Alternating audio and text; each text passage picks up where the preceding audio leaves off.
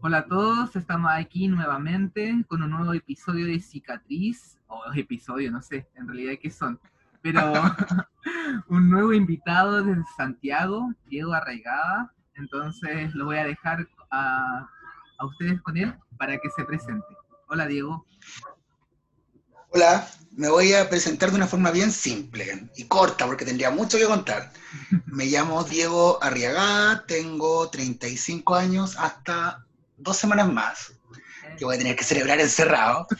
Eh, he hecho varias cosas en mi vida, pero siento que lo más importante eh, lo estoy haciendo ahora. Formamos el colectivo Maricueca. Eh, me he dedicado estos últimos años a, a, la literatura, a la narrativa, al teatro, desde temas bien particulares. Me gusta recopilar temas que tienen que ver con la memoria, acercar mi historia, acercarme a la gente desde sus procesos, desde sus realidades, desde su vivencia, y poder transportar y transformar eso arriba de un escenario. Y, creo que ese, ese, proyecto es significativamente lo más importante que he hecho en, general en la vida. Eh, ha sido, han sido años muy interesantes, más allá de, de, todo lo personal que tiene que ver con eh, estar casado con la persona que, comparte el escenario conmigo, que estoy al borde de darle una adopción en estos días de cuarentena y ya que terminada la cuarentena lo devuelvo.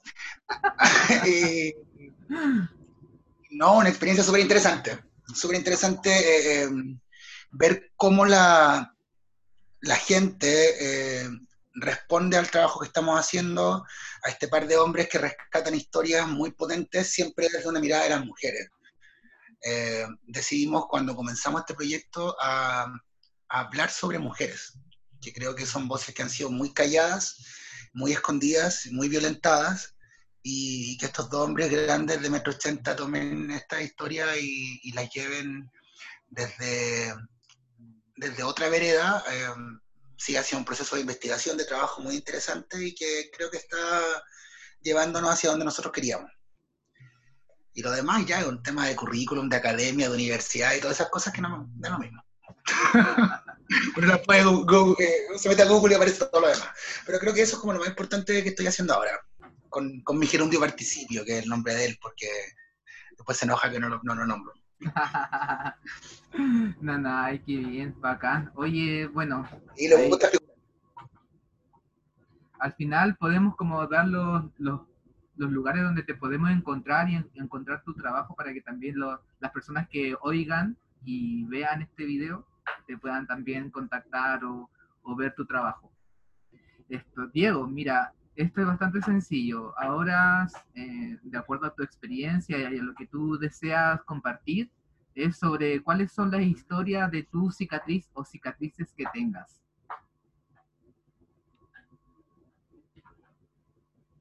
Uy, yo siempre he tenido un tema con las cicatrices y, y, creo que mientras más ha pasado el tiempo, le he quitado el peso a las cicatrices físicas. Creo que eh, las marcas en el cuerpo se convierten en, en, eso, quedan ahí. Son como las de la cebra al final. Eh, nos van diferenciando y nos van identificando. Tengo varias cicatrices eh, físicas. Hace un par de años atrás me atacó una enfermedad muy extraña, muy monstruosa, que me dejó hasta en coma. Y de esa enfermedad terminé con una cicatriz gigante en el cuello, fue una biopsia enorme que me hicieron. Pero siento que eh, se convierten en eso, en parte de la experiencia. Yo creo que las cicatrices importantes, que, que son las que más trascienden al final, son las que van quedando por dentro. Porque uno no sabe si cicatrizan o no esa herida.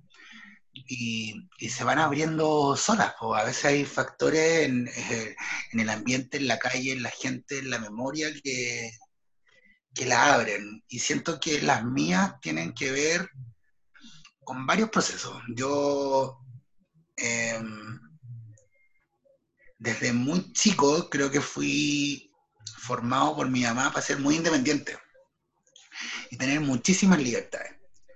Y la vida creo que fue bien eh, desgraciada en un momento. Eh, iba a cumplir 20 años y mi mamá murió de cáncer. Mi mamá tenía 39 años.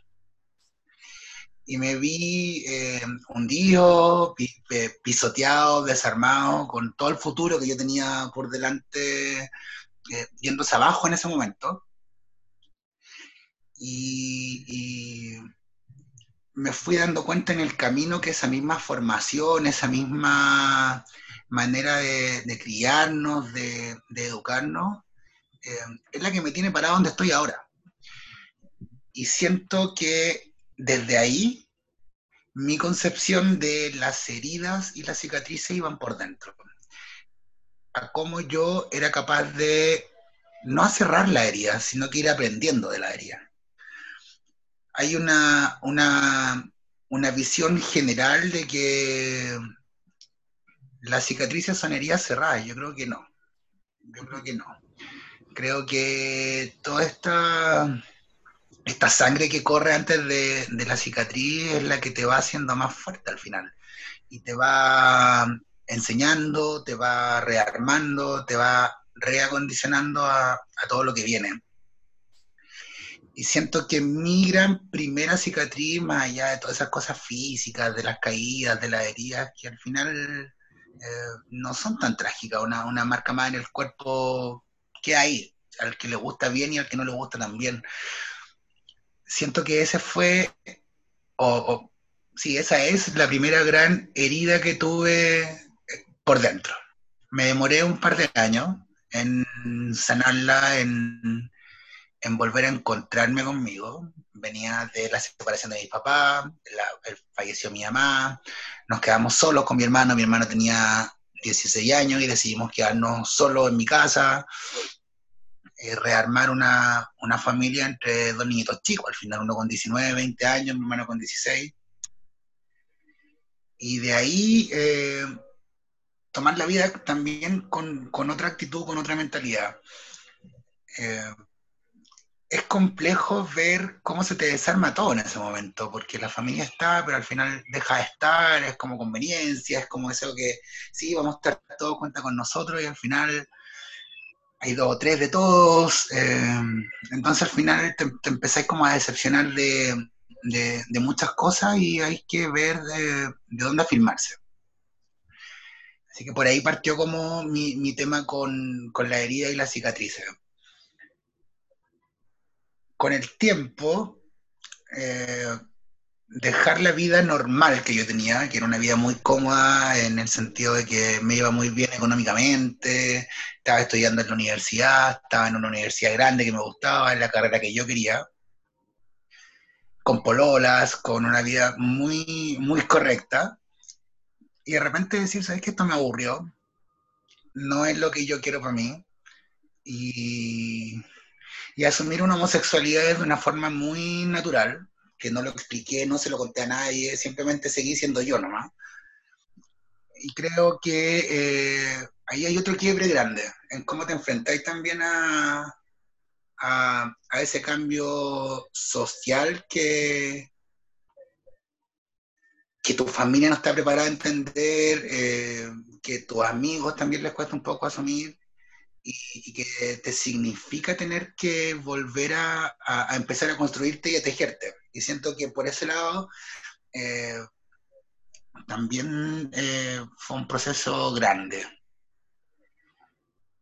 Y, más hacia adelante, cuando tú, o cuando yo en este caso, cuando yo ya estaba en, mi vida ya hermano, donde yo las decisiones las tomaba completamente solo y, sin preocuparme mucho de lo que, fuera a decir el resto, hacer o, entender el resto, me encuentro con este hombre, con, con Gerardo, con, con un amigo, porque fuimos amigos un año, y en un momento nos separamos en unas vacaciones y de vuelta a esas vacaciones yo estaba enfermo, estaba en coma y, y lo encontré de otra forma. Cuando él vuelve eh, de sus vacaciones y, nos encontramos en el hospital, yo recién saliendo del coma después de una semana medio muerto, en donde eh, tampoco tenía muy, muy claro si iba a estar bien o iba a estar mal. Los doctores me dijeron, va a estar seis meses hospitalizado, otros me decían un año, otros me decían, a lo mejor no vaya a poder volver a leer. Una persona que, como yo, que se dedica a escribir, a, investigar, que te digan no podéis leer, es como muy traumante. Que yo agarrara un libro y se fuera la letra, yo veía que se movía en una hoja. Me encuentro con este hombre de nuevo que decía que era, que era mi marido, solo para entrar a verme para que le dieran permiso. y eso me lo contaron las enfermeras, las enfermeras y los, los médicos después. Eh, y lo, lo, empiezo a conocer desde otra, mira, súper complicado además porque yo le contaba muchas cosas de mi vida como amigo y después voy a salir trasquilado con toda la información que le había entregado. Sabía mucho más de lo que tenía que saber una, persona que, que, que, te está pretendiendo. Tenía mucha, mucha información. Y en ese proceso, eh, un par de meses después de que yo ya logré salir, tuve 36 días en el hospital Gerardo me cuenta que tiene VIH. Y también es un porrazo grande. Es un porrazo grande porque eh, uno está en los miedos de él. ¿Cómo, cómo te enamoráis de alguien y le, le, contáis a alguien que, que, tenéis VIH y eh, sin tener claro si yo me iba a dar media vuelta y me iba a ir, si me iba a quedar con él, si le iba a decir no, me interesa, si le iba a mirar con ojos de pena. Y tomé la decisión de que si era la persona que yo consideraba correcta para estar conmigo, tenía que quedarme al lado de él nomás. Y eso significó también algunos quiebres con mi familia, con un montón de personas, pero no, no, en ningún momento se me pasó por la cabeza cuestionarme el hecho de, estar al lado de él. Y, entenderlo a él. Yo creo que para mí fue más complejo entenderlo a él. Él venía de una relación con la persona que, eh, le había transmitido el, VIH, muy violenta, que su pareja había fallecido, entonces eh, era yo prácticamente quien venía como a cambiar un poco las cosas y con los miedos de él, con los miedos míos de enfrentarme a todo esto y, y, yo siempre dispuesto a decir, ya, démosle, vamos para adelante y significó también dejar aparte de mi familia de lado, eh, a, a, ser enjuiciado por muchas, muchas personas y a gente que ni siquiera me conocía. Me, me, tocó pasar por el juicio público, que yo creo que es el peor de todo, eh, en el sentido de que no que me afecte, porque en realidad no, me afecta mucho el juicio de nadie, pero, pero me, llamó la atención que, o me llama hasta ahora la atención, como tú le decías a alguien así como, no, somos una pareja o cero discordante, cero discordante o, o, yo prefiero decir cero positivo porque al final yo convivo con alguien que tiene VIH y, y, estoy tan involucrado en la enfermedad como él, que te miren con cara de pena. Que la gente te diga así, pero él no tiene cara enfermo.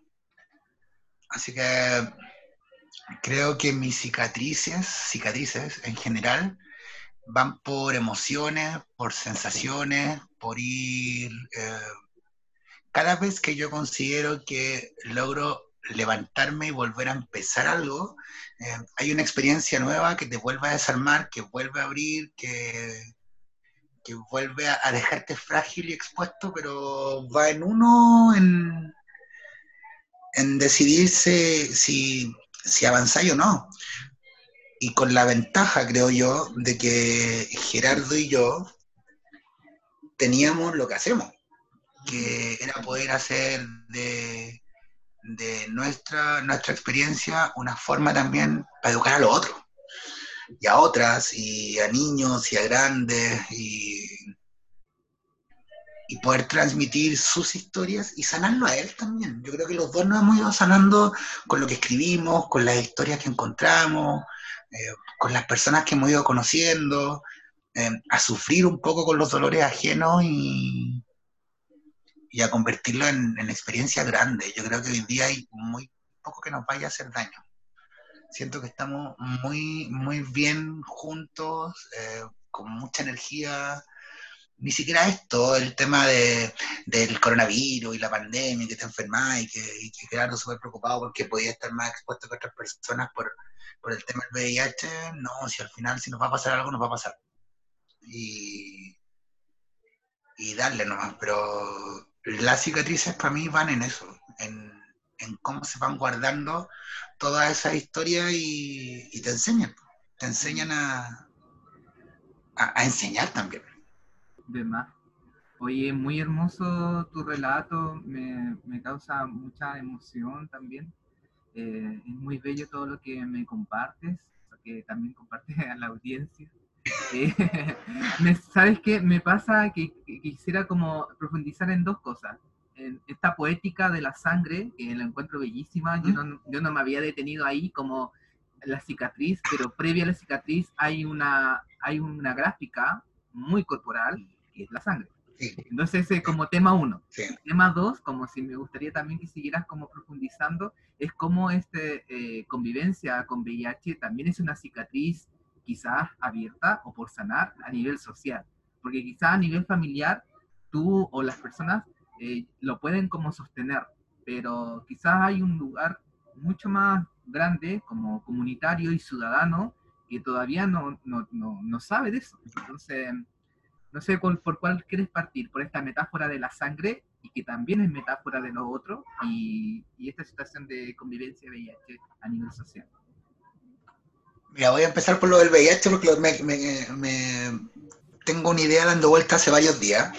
Estuvimos, estuvimos hace un par de días atrás en, en, una reunión muy particular también, muy en este estilo, muy virtual, con un amigo nuestro que está haciendo su tesis y él es VIH positivo eh, y tiene que ver eh, con el activismo en distintas causas eh, en, estos nuevos contextos sociales.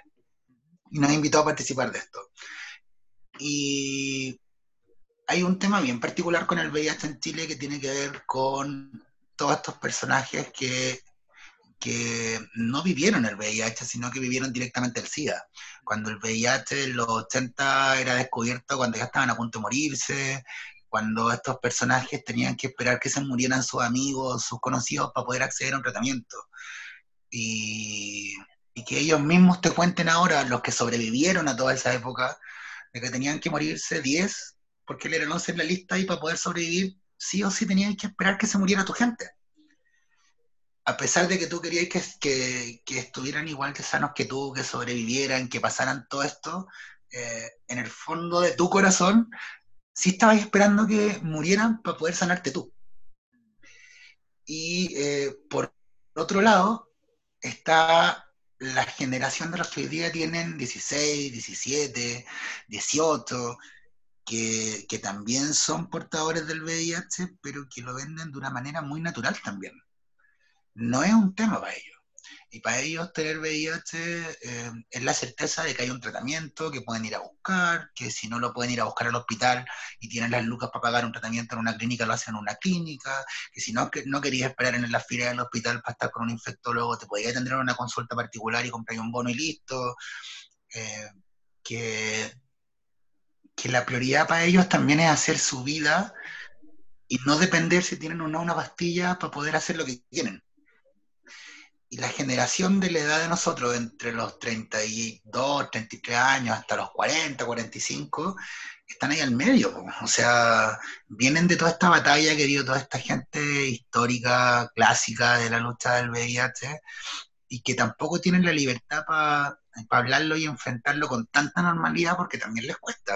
Y, y Gerardo comentaba también ese día en el video, o sea, el, esa cosa de, del mismo personal de salud que, que salió una enfermera a decir así como ya los que tienen que hacerse el examen de carga viral que pasen por acá, ¿cachai? Así como que sea muy obvio de discriminarlos, de, de que el papel que tenían con la orden para el examen tenía un color especial. Entonces, eh, como en esa transición y creo que eh, eh, para nosotros en particular poder todavía tener contacto con estas personas, eh, algunos más visibles, otros más desde su intimidad, y al mismo tiempo, con lo que hacemos con Maricueca, poder llegar a estos más chicos, eh, nos ha hecho crear un puente súper interesante. Y nos damos cuenta en cómo esa misma gente de estas distintas edades se contacta con nosotros y nos pregunta cómo hablar los temas de repente en el colegio, cómo plantearlo con su familia, o, gente mayor que nos dice, pucha, yo no había hablado nunca de que yo tengo VIH, o de que mi hermano se murió de VIH, mi hermana. Porque nos hemos encontrado con muchas mujeres también, y mujeres mayores, que de, no sé, 60, 70 años, que la han contagiado, o que, que le han transmitido el, virus lo, su marido, su esposo. Entonces, eh, hay casos muy particulares que conversamos con una doctora hace un tiempo atrás, en donde ella decía, el, padre de la familia termina eh, haciendo que su esposa tenga VIH y abusaba de su hija, y la hija también tiene VIH. Entonces entra en un círculo que llega a ser monstruoso y dramático. Pero siento que para los, para los jóvenes, eh, más jóvenes todavía, eh, no es un tema que sea esencial para que ellos puedan desarrollarse, que me parece súper bueno. Y, y al final hay que entender que hay personas que tienen otras enfermedades también crónicas y que incluso tienen menos acceso al tratamiento, a, opciones laborales, porque por último si tenéis las posibilidades para poder eh, tener tu tratamiento y, cuidarte y, tus controles médicos, tu vida va a seguir siendo muy normal. No, no estáis postrado, no, no te falta una mano, no te discriminan porque eres más gorda, más flaco, o sea, puede pasar en tu intimidad también. Y, siento que, el tema del VIH hoy, sí, a pesar de que ha sido súper manoseado, eh, todavía se está tomando con bastante conciencia. Ahora, claramente las políticas públicas no van hacia eso. Las políticas públicas van hacia convertirlo en una trágica y mortal enfermedad y, no educar. O sea, lo que se gasta en tratamiento en comparación a lo que se gasta con prevención, es increíble. La formación en los colegios, no hablan, no, no, hay, no hay nadie que hable de estos temas y, la, y los espacios que se dan para hablar eh, las personas lo desconocen, los profesores no tienen idea de cómo tratar los temas porque tampoco están formados para eso. Y siento que también las organizaciones que tienen que ver con la diversidad eh, sexual, de género, de identidad, también son súper cerradas. Y siento que ahí hay un tema muy importante. O sea, todas las organizaciones que hay en Chile, todas, y yo hablo de la más nueva, la que tiene dos o tres personas y las que llevan 20, 25 años trabajando, están tan encerradas y no conviven ni exploran la posibilidad de, de, salir a la calle y de encontrarse con la gente. Entonces, si tú vas a hablar de la diversidad de, de género, de identidad desde adentro, entre pares, en, entre, cuatro paredes, al final tampoco estás convirtiendo las cosas. O sea, ser homosexual, ser lesbiana, eh, ser trans, eh, tener VIH, ser trabajador o trabajadora sexual, que no te quita la posibilidad de tener otra, otra profesión, tener una opinión política, una opinión social, y siento que hay un tema también de, de cómo se miran estos temas y, y cómo se van aislando eso respecto al tema del VIH. Y a la metáfora de la sangre, uy, la sangre es un tema bien particular, porque está muy ligado a, la muerte y a la herida, y yo siento que, que se nos olvida que al final estamos llenos de sangre, sin herida, sin muerte. La sangre corre, tenéis que hacer que fluya, que se sienta. Y creo que la herida, cuando la herida se abre y brota toda esta sangre, es para darnos cuenta también de que no todo es tan, tan planificado. Siento que las personas estamos tan inmersas en lo que hacemos, en, en nuestra rutina, en el día a día, que no estamos preparados ni para el dolor, ni para el sufrimiento, ni para las emociones, incluso felices. Yo creo que la gente está poco preparada para ser feliz de repente, para demostrar emociones. Y, creo que eso hace que, en mi caso muy particular, que todas estas cosas que me, me pasaron, que, de repente yo me vi hundido en el, con el tema de mi mamá, que era muy cercano además a ella, de entender cómo una... Eh, cómo la muerte te podía destruir la vida y quién había hecho eso, más encima yo una familia muy laica, entonces todo el mundo me hablaba de Dios y yo así, pero Dios no existe y tengo mil cosas. Eh, eh, darme cuenta de que era el momento para que yo me replanteara y, que esa sangre corriera nomás. las heridas pueden doler, Em, algunas van a ser más violentas que otras, pero todo con el, proceso y el, tratamiento correcto se va curando. Siempre hay secuelas, si eso es imposible, siempre va a quedar alguna secuela por ahí que nos va a hacer un poco más de daño, que nos va a afectar o que, o que va a marcar otras cosas, pero yo soy de la idea de que la sangre tiene que correr y tenemos que acordarnos de que corre sangre a pesar de que no hay heridas, que se sienta eso.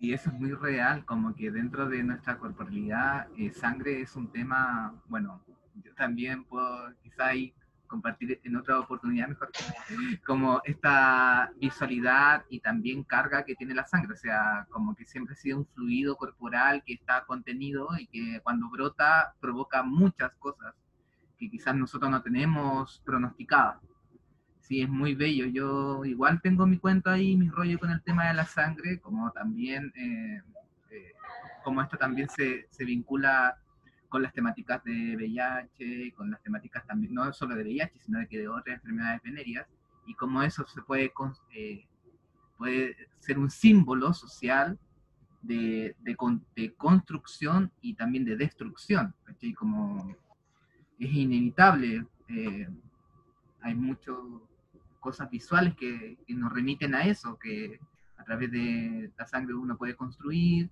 y también puede destruir, como en términos humanos. Eh, y con respecto a estos pequeños temas que, me ha ido compartiendo, ¿cómo, cómo lo puedes enlazar? No, no, necesariamente todo, sino que uno que quizás te, te, haga más sentido con la temática que estamos viviendo ahora como sociedad, que es la cuarentena. ¿Cómo puede, cualquiera de los, de los que has podido como compartir, ¿Con cuál te quedas para hacer este vínculo? Pues que yo siento que la cuarentena ha sido un proceso bien intenso. Intenso en el sentido de que eh, más allá de que uno se abastezca de cosas y, el, tema social y de lo que significa tener que estar haciendo fila y, y, todo el tema que tiene que ver con, el mundo laboral, de la, incertidumbre que ha generado, yo me he dado cuenta con los días cómo se ha ido generando un, pavor colectivo y que, que, me asusta un poco, me asusta un poco ver cómo se han ido violentando libertades, derechos y, y se nos ha olvidado lo humano que somos, en el sentido de, que he estado leyendo y, viendo, veo muy poca tele, trato de leer lo, justo necesario de noticias por otros canales, no por la tele. Eh, ¿Cómo se han atacado a profesionales y personal de la salud porque eh, trabajan con, personas que, están eh, ahora enfermas? Toda la estigmatización que hubo hace unos días atrás con el tema de estos haitianos en, el CITEN en, en Quilicura, eh, cómo, la gente habla de, unidad y de, vínculos, eh, como en el caso de la Teletón, por ejemplo, que se hace entre medio de, una cuarentena y, la gente... Eh, más allá que fue muy crítica, había gente también muy orgullosa de que llegamos a la meta y todo.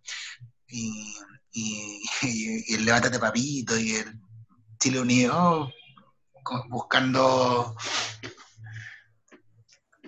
no sé, pero me, impacta mucho el hecho de que tengamos ese doble discurso.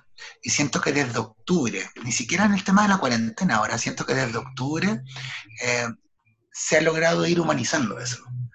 Eh, yo soy, eh, cuando me preguntan qué es lo que más me ha llamado la atención del estallido social hasta ahora, es la, capacidad de la gente de sacarse el audífono en la calle, de dejar de hablar por el celular, de preguntarle a una persona que no conocía cómo estaba, cómo llegaste a tu casa, cómo te fuiste, a la gente que me encontraba todos los días en el trabajo, que no tenía idea ni a dónde vivían, preguntarles cómo llegaron.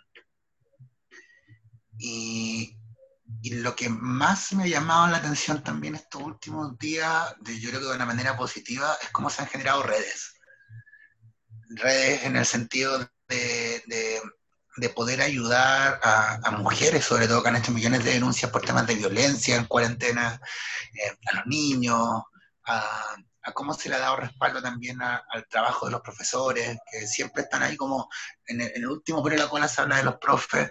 Eh, creo que, que estamos al debe todavía. O sea, mientras sigamos discriminando y violentando gente y agarrando a palos a gente en la calle porque tiene o, porque se dijo que podían estar con, coronavirus y, y, ¿Por qué no se hizo lo mismo con la gente en el St. George, que estaba el mismo número de contagiados? ¿Por qué la gente sigue yendo a comprar al mall? Eh, o sea, espero que se siga convirtiendo el discurso, que sigamos humanizándonos. Sé que no va a ser así. O sea, tengo mucha fe, pero está claro que no toda la gente va a lograr entenderlo. Pero sí creo que de aquí para adelante, cuando termine esto, eh, la gente va a estar de nuevo enfocada en lo que estábamos hace dos o tres meses atrás, en cambiar el país, en seguir haciendo una revolución social, política, desde, desde muy adentro, desde cada uno. Y, y creo que la cuarentena nos ha permitido reencontrarnos con eso, con qué queríamos de verdad y darnos cuenta de que al final todo lo que teníamos mucho era muy de mentira. O sea, yo creo que la gente está subsistiendo y viviendo con la mitad de las cosas que teníamos normalmente. Mm. Tanto materiales, eh, no sé, todo, hasta los lugares que uno iba. Así que espero que sea así, pues, que, que, el estallido vuelva. Sí, social, nacional, que, que sigan los cambios. Sí, de todas maneras. Oye, el tiempo que nos otorga esta plataforma se está acabando. Esto así es que, oye, muchas gracias Diego. En la, en la publicación de esto vamos a, compartir tus redes y tú también tienes la libertad de compartirlo. Te agradezco la conversación, el compartir y nos, ojalá nos podamos encontrar en otra oportunidad. Post cuarentena. Sí, cariños, que estés muy bien. Seguimos hablando por interno ahí en, otro, en otra plataforma. Que estés bien, gracias. Gracias a ti. Chao, chao. Chao.